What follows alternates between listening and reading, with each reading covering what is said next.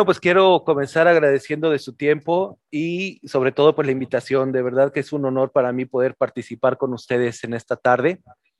Eh, hoy en, en, esta tarde sucedió algo interesante aquí en el norte de Coahuila. Tenemos una ciudad um, hermana que está aproximadamente a 40 minutos más hacia, hacia el, digamos que hacia el lado de, del Paso, Texas. Y una tormenta muy fuerte pasó por ahí y trajo un granizo muy fuerte. Yo creo que esto lo van a ver en las noticias hoy por la noche. Este granizo de 2, 3 pulgadas, estamos hablando de un, una bola de, de, golf. Y estamos recibiendo nosotros ahorita en la ciudad una, una tormenta pequeña, ¿verdad? Que está pasando. Entonces, en caso de que nos llegáramos a desconectar, pues nada más denme, un, este, tengan un poquito de paciencia y voy a tratar de conectarme con un teléfono porque en ocasiones cuando tenemos este tipo de tormentas tan severas, tan fuertes, este, se va la electricidad. Eh, otra cosa que quiero decirles es si estoy volteando a ver la, la, pantalla aquí en mi tableta es porque yo los estoy viendo aquí a ustedes. Eh, este, yo los puedo ver a, a, ustedes aquí en mi tableta y aquí es donde yo voy a ver el chat para sus preguntas. Y bueno, pues como bien dijo el pastor Josué, eh, yo estudié en el, en el Master Seminary en un programa híbrido que lamentablemente ya no existe, pero fue una aventura maravillosa. Eh, nosotros estuvimos de internos algunas semanas ahí en el máster. Eh, fuimos, estuvimos ahí varios años, acudiendo algunas semanas. Entonces nosotros estudiábamos este, online y después íbamos a, la iglesia a recibir más clases. Ahí fue donde hice mi taller de predicación eh, con el pastor Josías Grauman. Este, fue algo muy bonito. Y sí, este, tengo, tengo ya este, mis, mis, eh, mis títulos ahí con ellos. Pues muy agradecido. Ahí fue donde conocí acerca de la consejería bíblica. Y es una necesidad de nosotros como pastores poder ayudar a otros con lo que ustedes llaman eh, la salud, ¿verdad? Emocional, eh, la salud mental en la vida de cada uno de los creyentes. Algo interesante y que me llamó muchísimo la atención es que el pastor MacArthur escribió un libro que se llama precisamente así, La Consejería, y ahí nos muestra la historia de cómo es que llegamos a la consejería bíblica el día de hoy. Y es interesante porque eh, siempre nos hacemos estas preguntas, ¿no? Bueno, ¿qué tiene que ver esto con la, con la psicología o, o cómo se conecta esto con la psicología? Y bueno, no tiene nada que ver. La consejería bíblica no tiene nada que ver con la, con la psicología. La consejería bíblica, como bien su nombre lo dice, es bíblica. Entonces nosotros tratamos todos los asuntos de salud mental a partir de la palabra de Dios. Y el día de hoy, el tema que quiero compartir con ustedes es acerca de la ansiedad.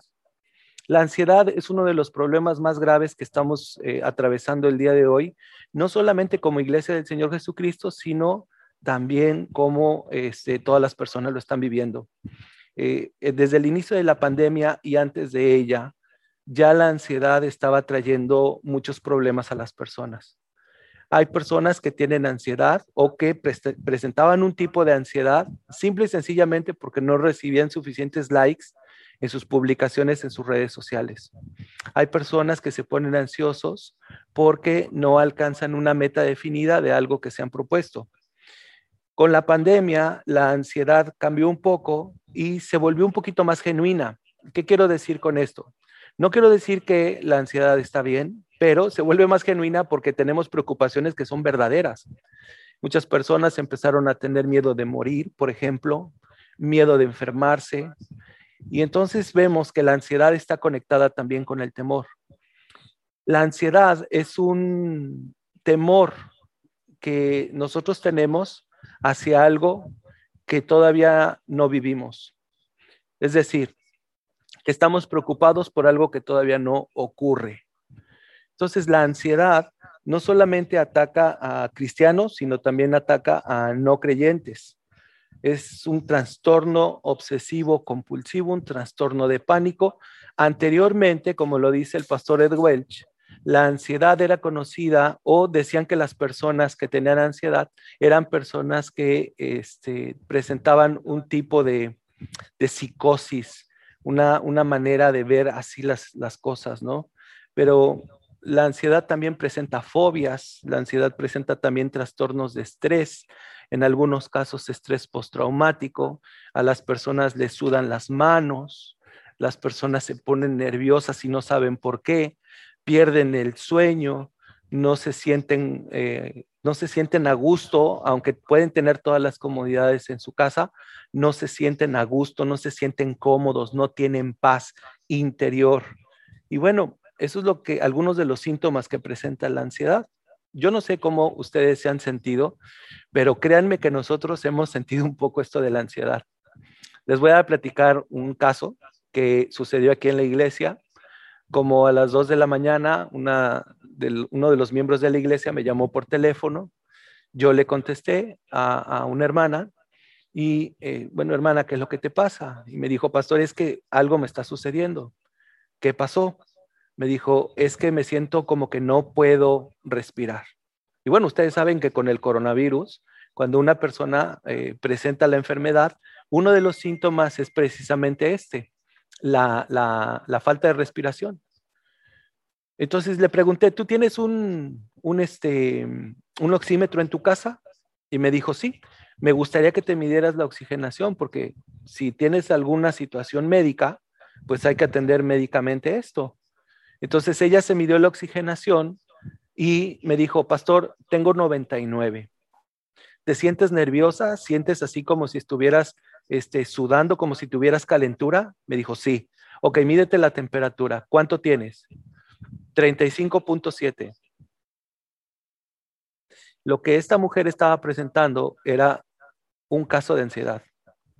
En este, eh, eh, nosotros le llamaríamos una crisis de ansiedad. Entonces el tratamiento ya no es médico, sino que el tratamiento es de otra manera. Y así la ansiedad se puede presentar en nuestras vidas. Ahora quiero decirles algo. Hay un tipo de ansiedad que podríamos decir que es ansiedad eh, este, que todos vivimos y hay un tipo de ansiedad muy pecaminosa. De cualquier manera, nosotros tenemos que estar listos para poder enfrentar esto con las escrituras. Y lo que vamos a, tratar el día de hoy son estas verdades básicas o verdades bíblicas básicas acerca de la ansiedad. ¿Qué es lo que la palabra de Dios habla acerca de la ansiedad? Son dos temas para poder combatir la ansiedad. El primero de ellos, y creo que es el más importante y algo que nos debemos de recordar continuamente, es que el Señor está con nosotros. Parece sencillo, pero cuando tenemos ansiedad, no siempre vemos las cosas así.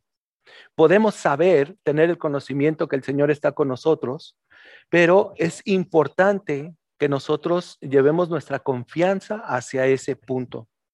Entonces, en primer lugar, la primera verdad que nosotros aprendemos acerca de la ansiedad es que el Señor está con nosotros. Es creo que el paso más importante, reconocer que el Señor está cerca de nuestras vidas.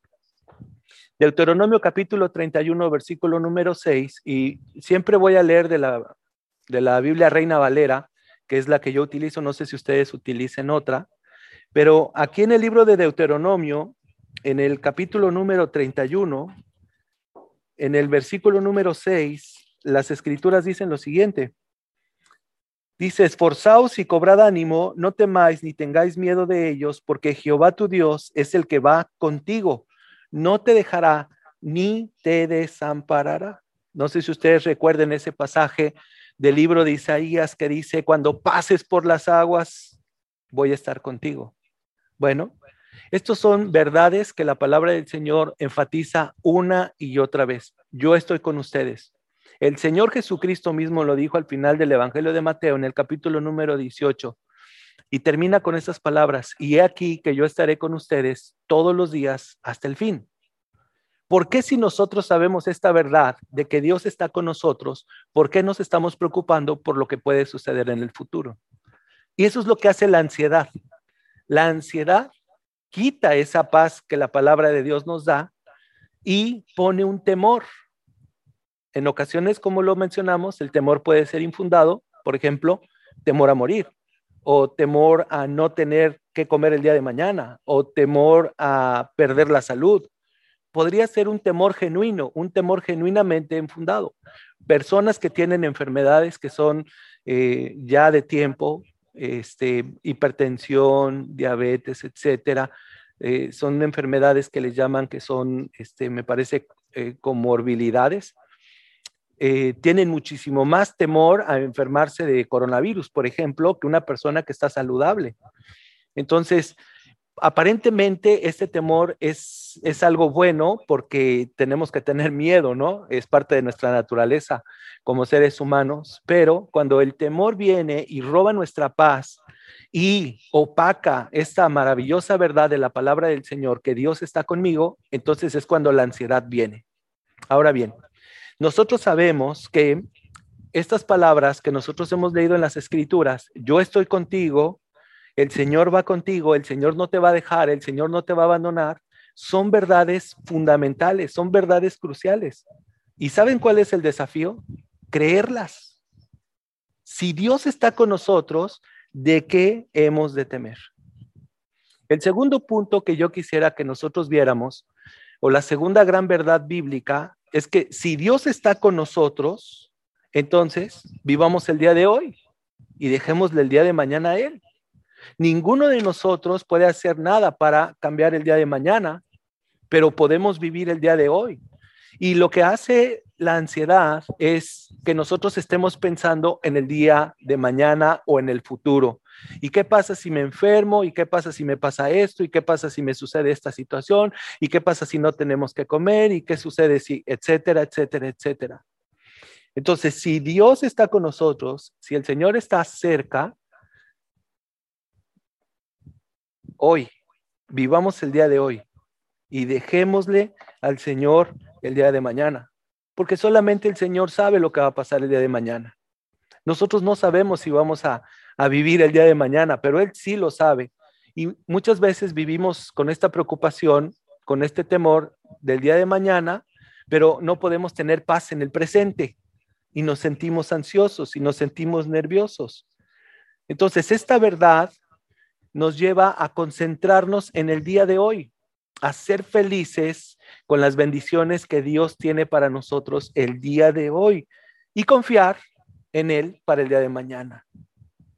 Estas dos verdades, eh, obviamente las podemos encontrar en el libro del Éxodo, porque podemos ver ahí en el libro del Éxodo cómo el Señor se presenta al pueblo de Israel una y otra vez. De hecho, a mí algún momento hice un estudio acerca de cómo Dios se mostró a su pueblo, porque en el libro del Éxodo el Señor se muestra a su pueblo de distintas maneras y presenta sus nombres. Yo soy el Señor tu proveedor, yo soy el Señor tu bandera, yo soy el Señor que pelea por ti, yo soy, etcétera, etcétera, etcétera. Él presenta sus nombres mostrándole a su pueblo que Él está a su lado y no solamente que Él está a su lado, sino que también Él bendice a su pueblo y suple sus necesidades. Entonces lo que le pide al pueblo de Israel es, tú sigue el día de hoy, sigue marchando, sigue adelante, no te detengas, vamos a llegar, pero vamos a llegar en el momento que yo tengo para ti. De mañana no te preocupes porque yo soy tu Dios y yo te voy a sostener y se los demostró durante los 40 años que ellos estuvieron en el desierto. Ellos, como nosotros, también tuvieron que aprender a confiar en el Señor para el día de mañana. Esto es algo vital. Sin embargo, nosotros vivimos en una cultura que podría parecer distinta a la que ellos vivieron. ¿Qué quiero decir con esto? Que nosotros vivimos en una cultura de hacer todo rápido. Queremos las cosas ya. Ahora, quiero decirles que eh, por ejemplo, aquí en nuestra ciudad hermana, en Eagle Pass, eh, algo de la vida aquí en la frontera es que nosotros podemos ir a los Estados Unidos y venir en el mismo día varias veces, ¿no?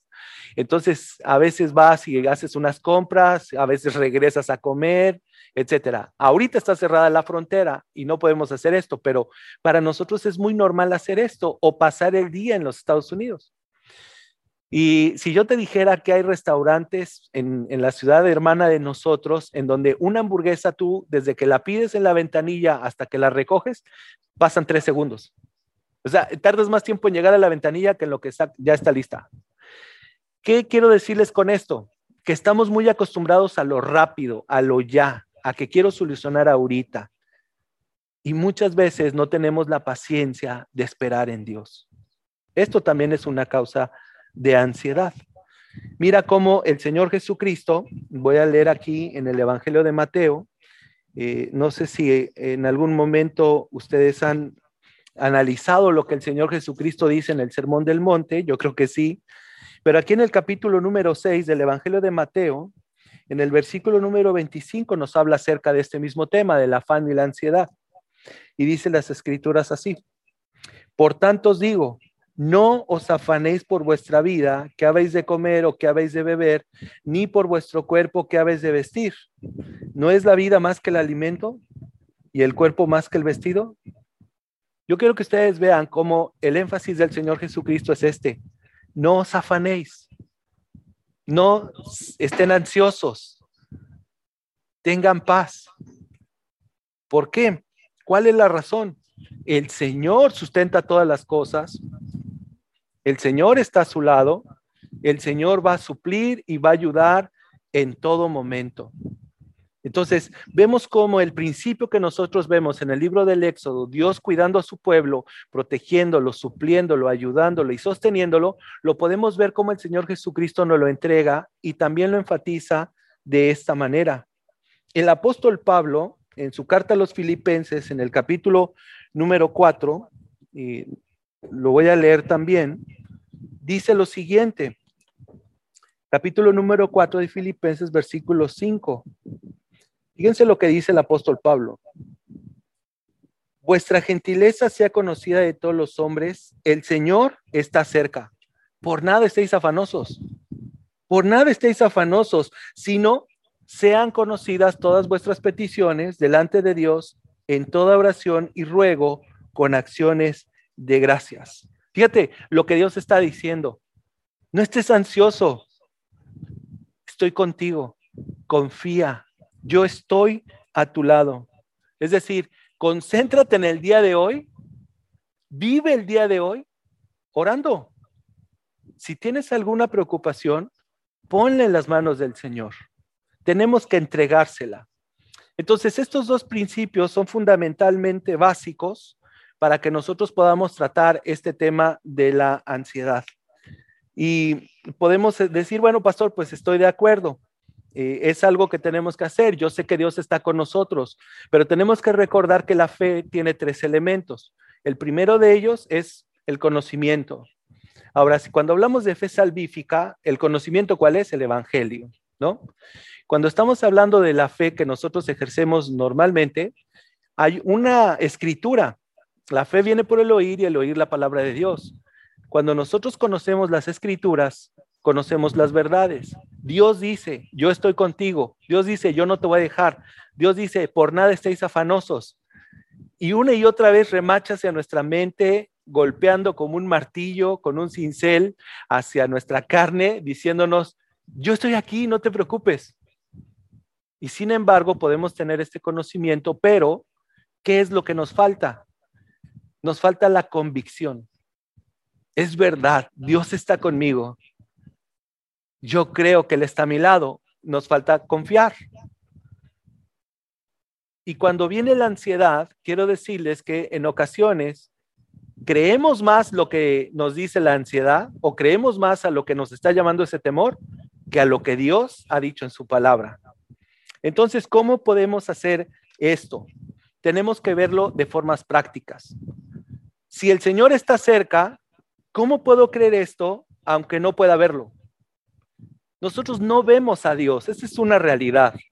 El Señor está en su trono. Cuando leemos el libro del Apocalipsis en el capítulo 1, vemos una descripción maravillosa de cómo Dios está en los cielos, majestuoso, y vi, dice Juan, etcétera, etcétera, etcétera, etcétera. Y pensamos que Él es un ser distante, sin embargo, tenemos que recordar que la palabra del Señor dice que el Espíritu de Dios está en nosotros.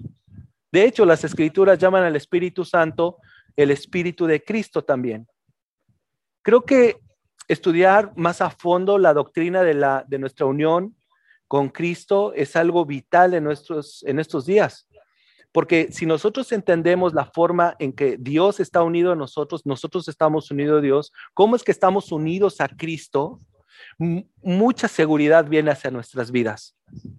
No podemos ver a Dios, pero sí sabemos que está en nosotros, que Él está obrando en nuestras vidas, que Él está trabajando a nuestro lado Y lo sabemos porque la palabra de Dios dice que el Espíritu de Dios está en nosotros, que el Espíritu de Cristo está en nosotros. Cristo está en nosotros. Y obviamente que el Espíritu de Dios obra a través de las escrituras para que nosotros podamos ver esto. Si nosotros vamos a la carta a los romanos en el capítulo número 8, podemos ver lo siguiente.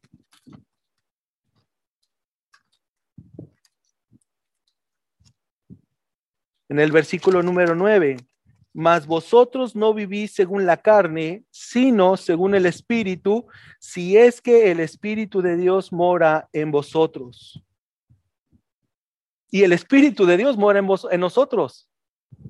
Y entonces, si el Espíritu de Dios está en nosotros, vivimos según el Espíritu. Es importante que nosotros podamos ver esto. Es importante que nosotros recordemos esta verdad fundamental, que aunque nosotros no podemos ver a Dios, no podemos verlo como el pueblo de Israel lo podía ver a través de la columna de fuego que los alumbraba en la noche, que les daba calor, o aquella nube que los iba cuidando, ellos podían ver estas cosas. Y muchas veces nosotros no podemos ver esto. En ocasiones el motivo de nuestra ansiedad es la vida económica. Tenemos falta de algún bien, tenemos falta de algún dinero, etcétera, etcétera, etcétera. Y quiero decirles que muchos pastores han pasado por situaciones difíciles económicamente en este tiempo de la pandemia y hay algunos pastores que pues tienen que cubrir sueldos de, los, de las personas que trabajan en las iglesias y con esto de la pandemia pues realmente no han recibido unos recursos. Entonces hay un poco de ansiedad. Bueno, ¿cómo vamos a salir adelante a fin de mes? Esto es genuino. Imagínense cómo lo vive una persona que perdió su trabajo por la pandemia. Qué difícil es. Y sin embargo, tenemos que recordar esta verdad. Yo estoy contigo yo estoy a tu lado. Recordamos que el Espíritu de Cristo está en nosotros, que el Espíritu Santo está en nosotros, que Él mismo está trabajando en nuestras vidas y que nosotros vivimos porque el Espíritu de Dios está en nosotros. Ahora, hay una forma en que nosotros podemos conocer la presencia de Cristo, creyendo. Tenemos que creer tenemos que creer lo que dice la palabra de Dios. Fíjense lo que dice el Evangelio de Juan en el capítulo número 6, el versículo número 29.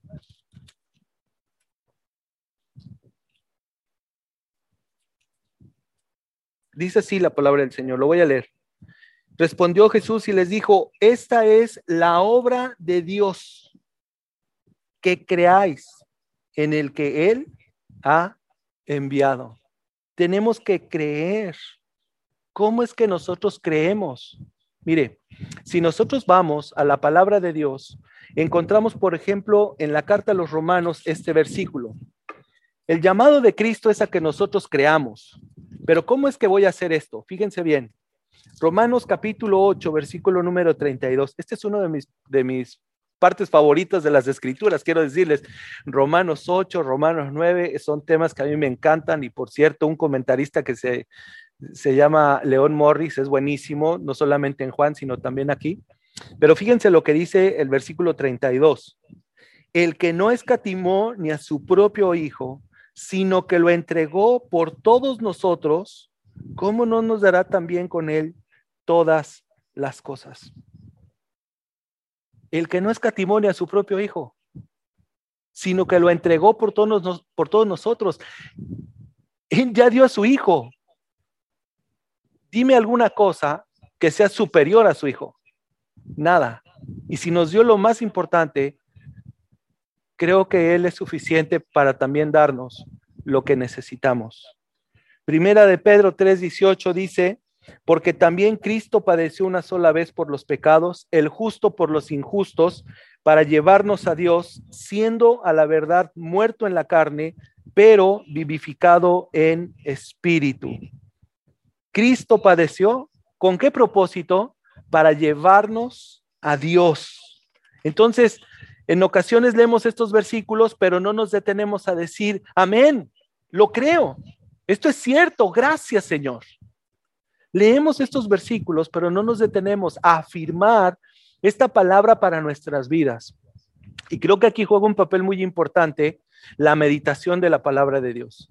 Cuando nos sentimos ansiosos, tenemos que meditar en las escrituras y tenemos que decirle, sí, amén, gracias Señor. Yo creo que tú veniste del cielo y veniste a vivir como uno de nosotros. Tú, Señor, veniste como humano, tú sufriste, tú moriste en la cruz, pero tú resucitaste, Señor. Tú eres un Dios vivo y el día de hoy tú estás presente aquí conmigo y yo lo afirmo. Gracias, Señor es que cuando luchamos contra esto, tenemos que repetirnos estas verdades. Y ahí es donde juega un papel importante la tarea en la consejería bíblica. Tenemos que tomar estos textos y afirmarlos en nuestro corazón una y otra vez, hablarle a nuestro espíritu con la palabra del Señor para que se someta a ella. Tenemos que recordar que nuestra carne, nuestra carne va a querer confiar en sí misma, tenemos esa tendencia natural.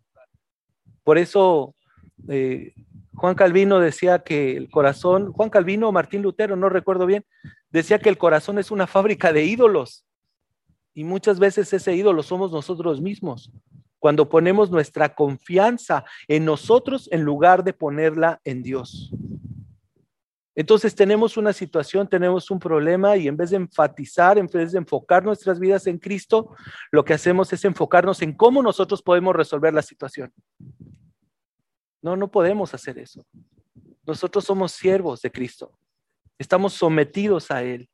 Él es el jefe, Él es el rey, Él es el que tiene el control, Él es el que manda. Y nosotros tenemos que vivir bajo Él, no encima de Él hay algunas preguntas que nos tenemos que hacer a nosotros mismos. ¿Cómo sé que Dios está presente el día de hoy en mi vida? Yo escuché el testimonio de, de mis hermanos al iniciar la clase y sabes una cosa, di gracias al Señor, gracias Padre, porque tú los guardaste. Me gustó lo que dijo mi hermano, pues el coche, ¿verdad? Pero estamos seguros que Dios también va a suplir y que Dios los guardó, Dios los cuidó. Y eso nos recuerda que Él está cuidando a los suyos, porque Él es fiel. Pero ¿tú sabes cómo Dios está presente en tu vida? ¿Cómo podemos ver al Señor en las escrituras? Hay maneras en que la palabra del Señor nos enseña que el, Señor Jesús se presentó con sus discípulos.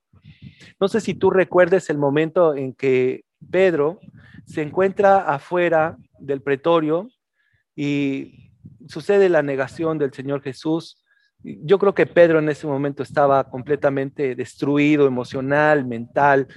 Su maestro, su amigo estaba siendo golpeado y él no podía hacer nada para poder ayudarlo. Su corazón estaba bastante dañado.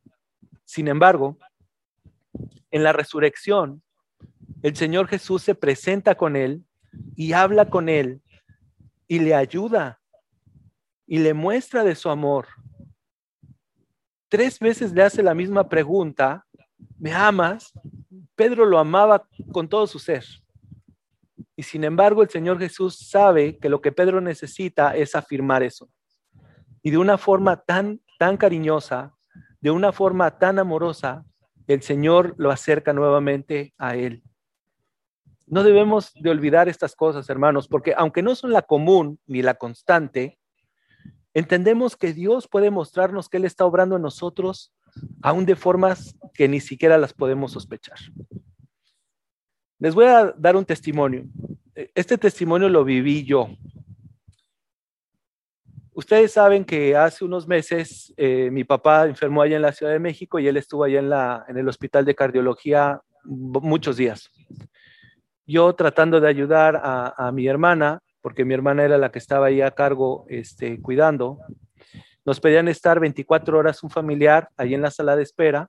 Entonces yo iba una semana y venía acá otra semana y así estuve yendo y viniendo una semana sí y una semana no, haciendo guardias ahí por la noche para poder aliviar un poco la carga de mi hermana. En uno de estos viajes, yo salí de mi casa a las 6 de la mañana, manejé cinco horas hasta la ciudad de Monterrey, me subí a un avión, viajé hora y media, después otras dos horas y media en un taxi del aeropuerto de la Ciudad de México hasta mi casa. Y de mi casa este, fui a cenar con mi mamá y después me fui al hospital. A las 10 de la noche yo estaba llegando al hospital para relevar a mi hermana. Entonces me acuerdo que ese día llegué al hospital en la sala de espera y me senté y estaba un señor a mi lado. Y bueno, pues aquí en el norte no hay los tacos que hay en el sur. Entonces, pues algo que me encanta comer cuando voy a la Ciudad de México son tacos. Y había comido tacos.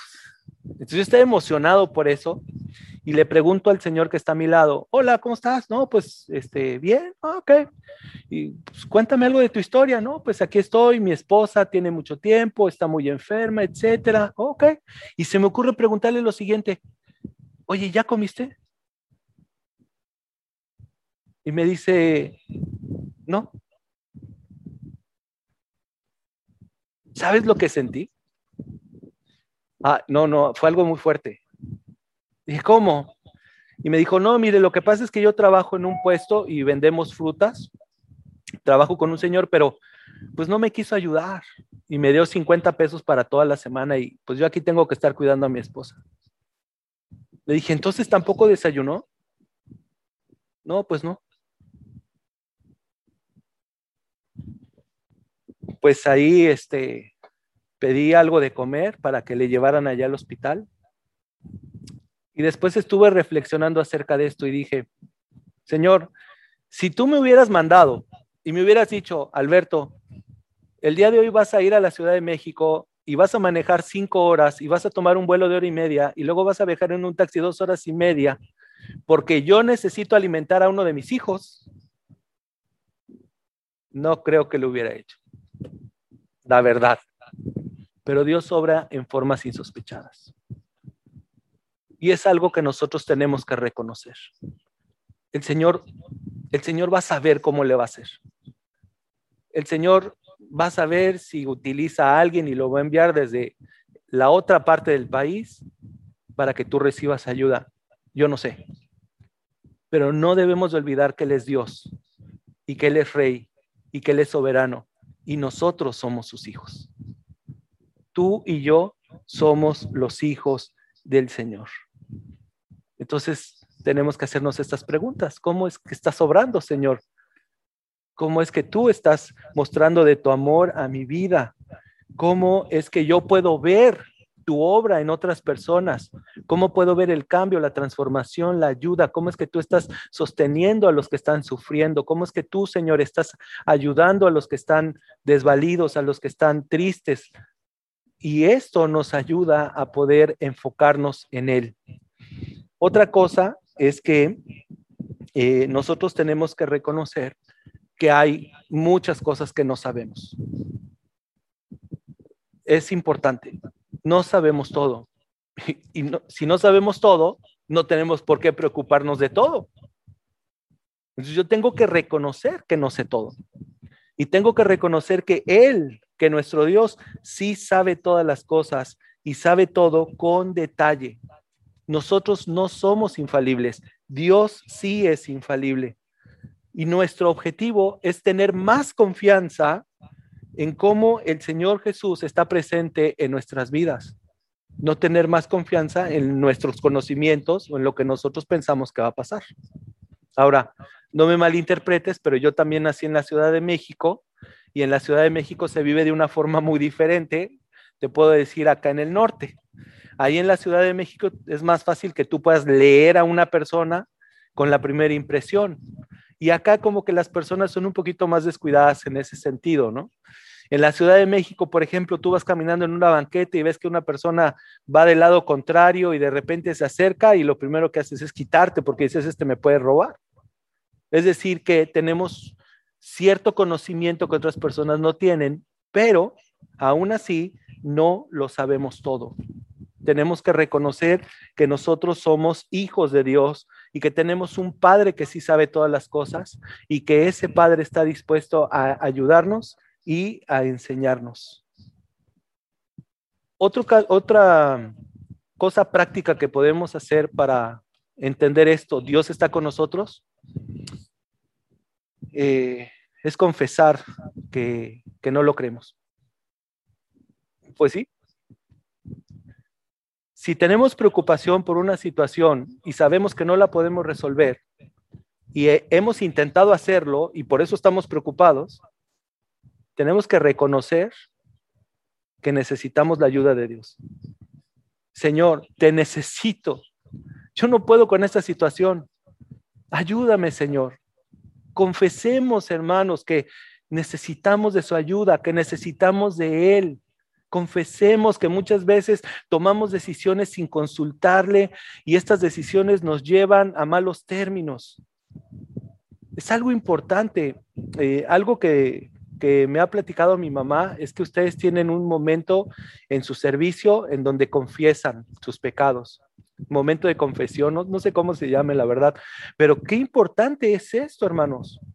Qué importante es que nosotros reconozcamos que, Señor, es que yo he querido tomar el control de mi vida cuando yo sé que tú eres el único que puede llevarme a buen puerto. Señor, perdóname. Perdóname, Señor, por querer jugar a ser como tú.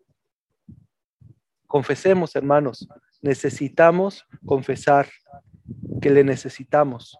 Necesitamos confesar que Él es nuestra ayuda y nuestro Dios. Obviamente, cuando confesamos nuestras faltas, pues también es importante, Señor, bueno, ahora guíame, dame sabiduría para poder hacer esto, o cómo es que vamos a salir de esa situación, o Señor, tú eres el único que puede ayudarme y darme la bendición y darme la victoria en, medio de en medio de esta situación. Y gracias, Señor, porque yo sé que tú eres bueno y tú me vas a ayudar. Poner nuestra confianza en Él. Tenemos que entregarle a Él. Son algunas cosas prácticas, hermanos, que podemos hacer. Parece que ya se me acabaron mis 45 minutos. Entonces, eh, si alguno tiene alguna pregunta, por favor, con toda la confianza, la pueden poner en el chat y yo voy a estar aquí viéndole. Bueno, pues, wow, muchísimas gracias, Alberto. Eh, vamos a, Me encanta este tema. Ustedes saben que en Gracia Abundante estamos este, esforzándonos mucho por desarrollar la consejería bíblica y eh, hemos estado ya eh, trabajando mucho con respecto a la preparación de personas que van a estar trabajando en esta área. Y, todo lo que está ahorita mencionando el pastor Alberto es precisamente, no sé si ustedes lo notaron, todo es Biblia, es decir, la Biblia tiene las respuestas a todos nuestros problemas y para nosotros eso es, eso es básico, eso es, eso es parte de, lo que nosotros podemos entender. La gente queremos a veces respuestas rápidas, por eso es que la medicina eh, psiquiátrica es muy, muy común en algunos casos pero realmente no hay nada que pueda curar los corazones, es, simplemente la palabra de Dios. Muchísimas gracias, Alberto. Pues, momento de preguntas, no sé si alguien quisiera eh, dar alguna pregunta, algún comentario, alguna experiencia que haya tenido algún familiar, amigo, ustedes, ustedes mismos, y compartirla y ver cómo bíblicamente se puede trabajar. ¿Alguien ha tenido episodios de, ansiedad? ¿Alguien conoce con, a personas con episodios de ansiedad? Em, ¿Quién quiere ser el primero en hablar? Sí, eh, Lupita, adelante buenas noches. Eh, pues muchas gracias por la enseñanza, pastor. Y quisiera nos pudiera, me pudiera, nos pudiera guiar cómo abordar a unos adultos mayores que están tan arraigados a pues a su religión, sobre todo al catolicismo, y están ahorita pasando por depresión, debido a la pandemia, que no pueden ver a sus familiares. Y, y pues sí, yo sé que es eh, mostrarles el Evangelio, compartirles que haya arrepentimiento de pecado, pero pues sí me ha costado mucho trabajo con algunos adultos mayores eh, llegar a ellos. Yo sé que es Dios quien hace la obra y que los tiempos son de Él, pero ¿qué, ¿qué recomendaciones, qué consejos prácticos nos pudiera dar? Sí, claro. Eh, algo importante es, en algún momento estuve en una conferencia de consejería y estaban algunos hermanos ahí este, en, un, en un preguntas y respuestas también. Entonces le preguntaron a, a un pastor, oiga, a ver, díganos, ¿qué es lo primero que tenemos que hacer cuando estamos aconsejando a un, a un incrédulo, a un inconverso? Y dijo el hermano, pues predicarle. Pues yo quiero decirles que estoy de acuerdo con eso, pero no estoy de acuerdo con eso. ¿En qué sentido? ¿O qué es lo que quiero decir? Normalmente cuando alguna persona viene a pedirnos consejo o viene a buscar consejería a la iglesia es porque ya pasó por muchos lugares y no ha podido resolver su situación. Probablemente ya lo vieron con un doctor, ya lo vieron con un psicólogo, ya lo vieron con un psiquiatra y todavía permanece esa situación en sus vidas. Viene con nosotros y ¿qué es lo que nosotros hacemos? Creo que en primer lugar, algo que debemos de hacer es darle esperanza. La misma esperanza que nosotros recibimos en Cristo Jesús, tenemos que darles esperanza de que su problema tiene una solución. tu problema tiene una respuesta de parte de Dios. Dios está interesado, más interesado en tu vida de lo que tú piensas. Y lo que tú estás viviendo, Dios puede ayudarte. Ahora, esta esperanza no es solamente un pensamiento positivo. No, no queremos decir, no, es una esperanza genuina, porque sabemos que cuando nosotros nos entregamos a Cristo, verdaderamente Él nos ayuda a poder responder a, a los problemas. Entonces, una de las cosas prácticas que podemos hacer es darles esperanza, mostrarles a nuestro Dios, hablarles acerca de Él, que ellos puedan conocer a Dios, contarles historias, historias que traen esperanza a nuestras vidas. Por ejemplo, le podemos contar la historia de José y cómo José, en medio de su sufrimiento y en medio de todo lo que él vivió, llegó a reconocer que el Señor lo había permitido por un propósito, que su familia estuviera bien. Y esto nos puede ayudar a abrir el camino para que ellos puedan recibir el Evangelio. Siempre tenemos que estar enfocados en el Evangelio, con cualquier persona, no solamente cuando damos consejería, pero si nosotros queremos que esa persona venga a Cristo inmediatamente, no, mira, es que para que tus problemas se resuelvan tienes que venir a Cristo primero, no nos van a abrir la siguiente vez la puerta, ¿ok? Entonces, ¿qué es lo que hay que hacer? Darle esperanza, hablarles acerca de lo que nuestro Dios es capaz de hacer y ha hecho nuestras vidas. Y tenemos que ir a las escrituras con ello. Entonces, eso es un buen primer paso. Pero también al mismo tiempo, hablarles acerca de esta maravillosa esperanza que nosotros tenemos en el Señor Jesucristo, que murió por nuestros pecados y que nos da salvación y que el problema más grande que tenemos no es nuestra depresión o, nuestra ansiedad, sino el problema más grande que tenemos es nuestro pecado. No sé si puede ayudar eso. Perfecto, muchísimas gracias. Eh, Dante, eh, adelante.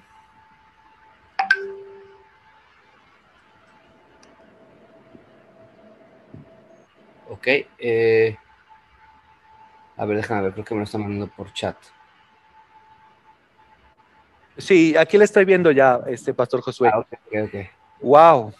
Bueno, mira, este, quiero decirte algo. A veces confundimos la ira con la neurosis. Créeme que vivir en la Ciudad de México eh, te pones nervioso. Hay tantos coches, ¿no? Ese es uno de los motivos por los que yo estoy muy feliz acá en el norte, porque a donde quiera que yo vaya en mi ciudad, llego en cinco minutos. Y allá en la Ciudad de México, pues tardas mucho tiempo. Bueno, eh, si tú estás notando esta actitud de tu vida, cuando tú vas en tu bicicleta, que te empiezas a enojar con las personas, tienes que darte cuenta que hay un patrón. Hay cosas que las personas hacen que te empiezan a molestar y te empiezan a molestar. Y entonces en tu mente tú te empiezas a repetir ideas que probablemente no te has dado cuenta, pero que te empiezan a hacer daño. Por ejemplo, es que no respetan a los ciclistas, es que yo tenía el paso, es que a mí me tocaba pasar. Son preguntas, son cosas que nosotros podemos hacernos. Oye, ¿por qué te atravesaste? ¿Qué no me estás viendo? Y todas estas cosas ya explotan en ti. ¿Qué puedes hacer con este tipo de situaciones que pueden traerte a un descontrol? Porque puedes estar descontrolado. Primero tenemos que recordar que el fruto del Espíritu, como lo dijo el apóstol Pablo, es eh, paciencia. Entonces, si tú vas a salir a la calle, en primer lugar creo que es importante ponernos en manos de Dios. Señor, ayúdame. No quiero desesperarme. Yo quiero mostrar que tú eres el rey de mi vida y quiero honrarte, Señor, con mi conducir, con el conducir de mi bicicleta. Ayúdame, Señor, a que los errores de los demás yo aprenda a pasarlos por alto. Tenemos que reconocer que no hacemos todo bien, que en ocasiones nos equivocamos más eh, de las veces que quisiéramos este, hacerlo, nos equivocamos y nuestros errores tendemos a minimizarlos, pero los errores de los demás tendemos a maximizarlos. Entonces es importante que nosotros reconozcamos que también nos equivocamos y que también cometemos errores. Es decir, no somos perfectos. Esto nos va a ayudar a tener una actitud de humildad y nos va a dar un poco de paz. Sin embargo, creo que sí es importante eh, trabajar con eso, ¿no? Trabajar con buscando al Señor en oración. Tal vez cuando conduces en bicicleta sería bueno ir orando, ¿verdad? Hacer, hacer esta tarea, orar por las personas que están a tu alrededor. Señor, mira, a lo mejor esta persona se me atravesó porque tiene una urgencia, a lo mejor tiene un enfermo en su casa, yo no sé, pero bendícelo y ayúdalo, Señor. Dale de tu gracia, porque yo no sé qué esté pasando. Tráele salvación a su vida.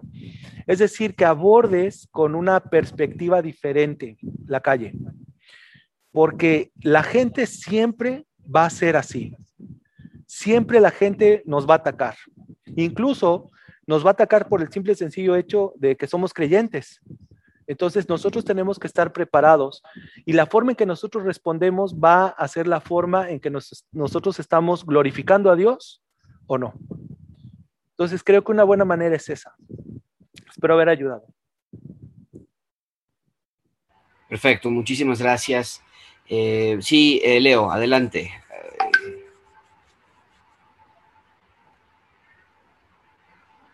Sí, adelante, Leo, te escuchamos. Creo que se atoró Leo. Bueno, en lo que regresa Leo ahorita, eh, Gaby, creo que levantaste tu mano, adelante. Sí, pastor, buenas noches. Usted comentaba de algo muy importante es creer, ¿no? Y o declarar que nos cuesta trabajo creer. Alguna vez a mí me ayudó mucho leer en Marcos 9:24 cuando Jesús sana a un muchacho endemoniado y casi al final el padre del muchacho dice, creo, ayuda a mi incredulidad. Muchas veces creo que para mí ese fue algo que me ayudó en mis momentos difíciles o crisis de ansiedad como madre, como esposa, como abuela. Eh, las circunstancias este año de pandemia ha sido muy difícil. Sin embargo, hubo momentos en que tuve que decirle así al Señor, yo te creo, ayúdame en mi incredulidad. Reconozco que me falta fe. Dame fe dame de tu espíritu. Creo que eso que usted dijo es muy importante. Si es cierto, hay muchas cosas que evidencian la, evidencian la presencia de Dios, pero muchas veces sí tenemos que reconocer que nos gana y tenemos que decir, ayúdame Dios, ayuda a mi incredulidad, me falta fe. Sí. Gracias. Excelente comentario y creo que es muy importante hacerlo más a menudo de lo que parece. Eh, él nos cuida siempre. Totalmente. Muchas gracias, Gaby, por el comentario. Leo, creo que ya estás conectado otra vez. ¿Te escuchamos ahora sí? Eh, perdón, es que se fue la, luz y también está lloviendo algo duro acá en Xochimilco. Bueno, Pastor este, Alberto, eh, yo soy docente, maestro de, de, electricidad, doy taller de electricidad en secundarias federales y lo comparto con mis alumnos, con lo, lo comparto el Evangelio con, este, con lo que me pasó. A mí hace 2014 me secuestraron y yo empiezo por ese lado a compartirles a los, a los adolescentes y eh, en primera se quedan impactados, ¿no? De lo que había pasado, me pasó, ¿no? Y yo eh, les digo a ellos que el que me rescató fue, fue Dios y fue cuando yo doblé rodillas ahí en, en el baño, en la casa de seguridad. Entonces, de alguna forma...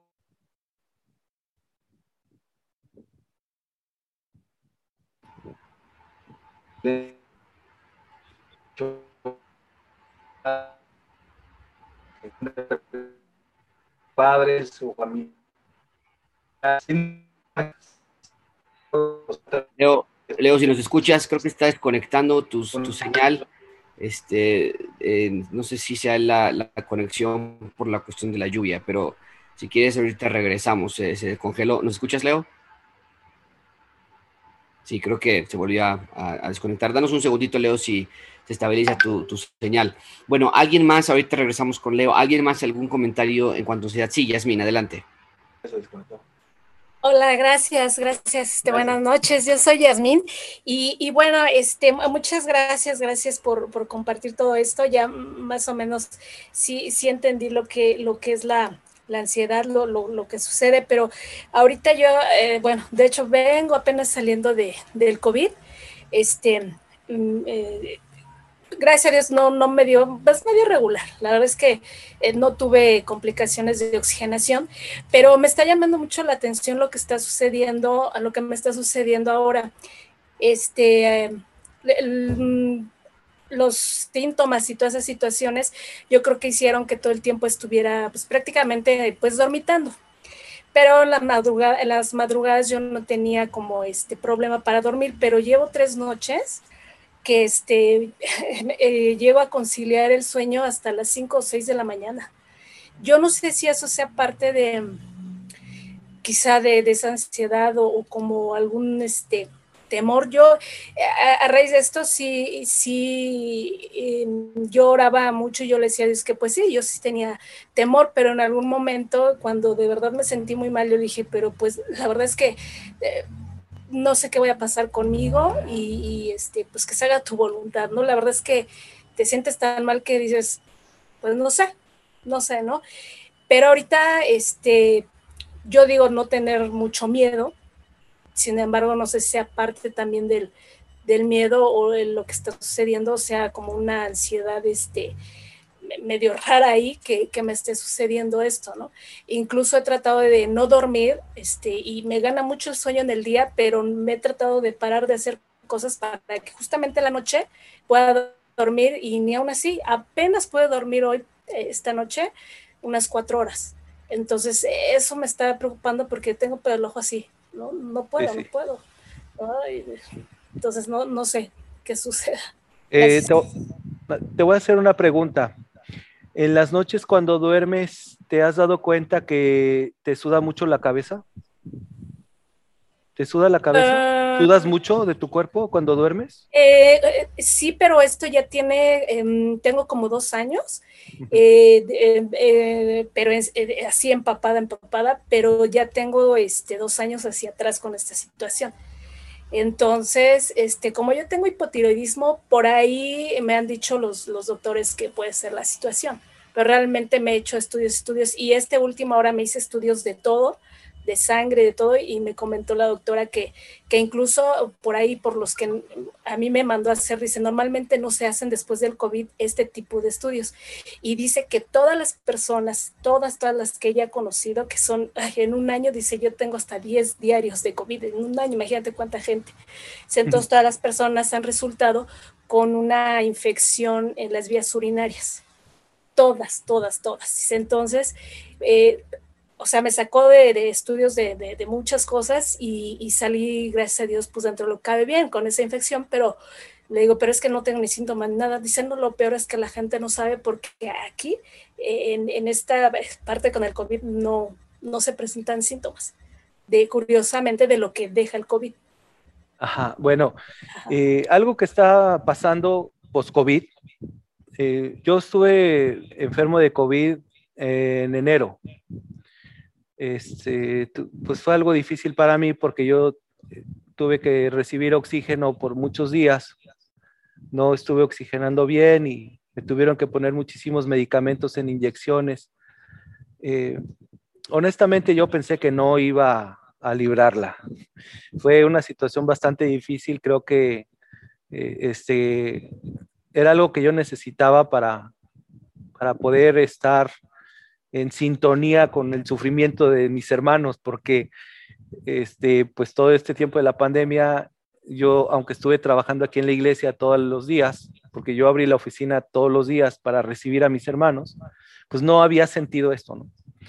Cuando yo tengo COVID, eh, me, fue, me fue, yo estuve grave. Paso, paso, salgo del COVID y eh, tengo síntomas post-COVID muy, le llaman fuertes. Yo tengo dolores en todo mi cuerpo. Este, las piernas en ocasiones no las puedo mover. Me cuesta trabajo concentrarme. Este, son situaciones que son completamente anormales para mí. De repente siento un cansancio muy fuerte. Me está afectando un poquito con el azúcar. Este, ha sido un descontrol completo de mi cuerpo. Por eso me he hecho muchos análisis, he estado buscando médicos, ¿verdad? Y todos tienen una común y me han dicho esto. El post-COVID, o sea, los síntomas que tienes, se te van a quitar. Oh, no, pues eso es padrísimo. En unos seis meses, ¿ok? Entonces, esto de la falta de sueño es un síntoma post-COVID eh, muy normal en las personas que tuvieron COVID, que de repente no puedas dormir bien. No, yo lo primero que te diría es, ten paz en tu corazón, no va a durar para siempre, este, se te va a cambiar el sueño qué bueno que estás trabajando con eso, ¿no? Oye, yo me quedo dormida, todo me quedo despierta todo el, todo el día porque no, o sea, quiero dormir en la noche.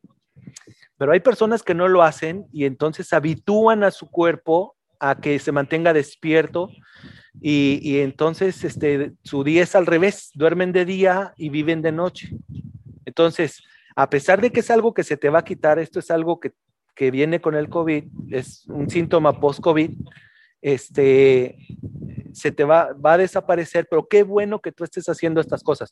Hay médicos, eh, yo no soy médico, ¿verdad? Pero sí sería bueno que le preguntaras a tu médico si puedes tomar algo. Algunos toman melatonina o esas cosas para, para poder dormir bien. Yo lo que he hecho, pues, es orar en las noches cuando no puedo dormir y me ha funcionado. Este, no quiero decirte que soy muy espiritual, ¿verdad? Pero eh, trato de la manera de lo posible, pues, de, de hacerlo de esta manera, ¿no? Pero es algo normal, no te preocupes, esto no es cuestión de ansiedad. Aquí creo que hay algo importante. La ansiedad viene eh, cuando todo en nuestro cuerpo está funcionando bien, pero nosotros creemos que no está funcionando bien. Entonces, eh, el caso que les mencioné de esta persona en la iglesia, oxigenaba bien, tenía bien su, temperatura, tenía bien su frecuencia cardíaca, tenía bien su presión arterial, pero ella sentía que se ahogaba, que no alcanzaba a respirar. Y obviamente esto es un ataque de ansiedad. Hay personas que se despiertan en las noches creyendo que se van a morir. Es que desperté porque me iba a morir. Ese es un ataque de ansiedad. Y es más normal de lo que las personas creen. Eh, lo que pasa es que las personas no lo dicen y de repente cuando lo dicen, dicen, oye, a mí también me pasa eso de vez en cuando. Eh, esto es algo normal eh, en un sentido, ¿no? Ah, claro, si esto te sucede todos los días, ya no es normal, ya tienes que ver a un médico y ya, bueno, los médicos sabrán qué exámenes hacer porque puede haber un problema neurológico o algo, pero este, normalmente los síntomas de ansiedad no vienen acompañados de malos síntomas en el cuerpo. Cuando tu cuerpo está enfermo y te avisa, hay parámetros malos en tu cuerpo. Pero cuando todos los parámetros en tu cuerpo están bien, como dices, mis análisis salieron bien, me, está bien de esto, estoy bien de esto, tenía un problema anterior, pero eso lo estamos controlando. ¿Por qué me está pasando esto? Muy probablemente sea un, un post-COVID. No te preocupes. Muchas gracias. Gracias. Bueno, pues miren, el tiempo se nos ha acabado, pero Leo, eh, te quedaste la mitad de una pregunta. Si quieres concluirla eh, muy, muy concisamente en 30 segundos, y Alberto, yo sé que tiene que trabajar y bueno, ya descansar más bien en su casa, entonces vamos a respetar ese tiempo, pero adelante, eh, si quieres, termina con tu pregunta.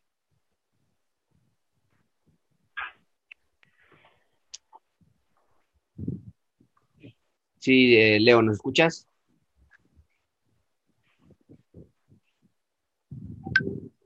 Creo que se volvió a desconectar Leo, ¿verdad?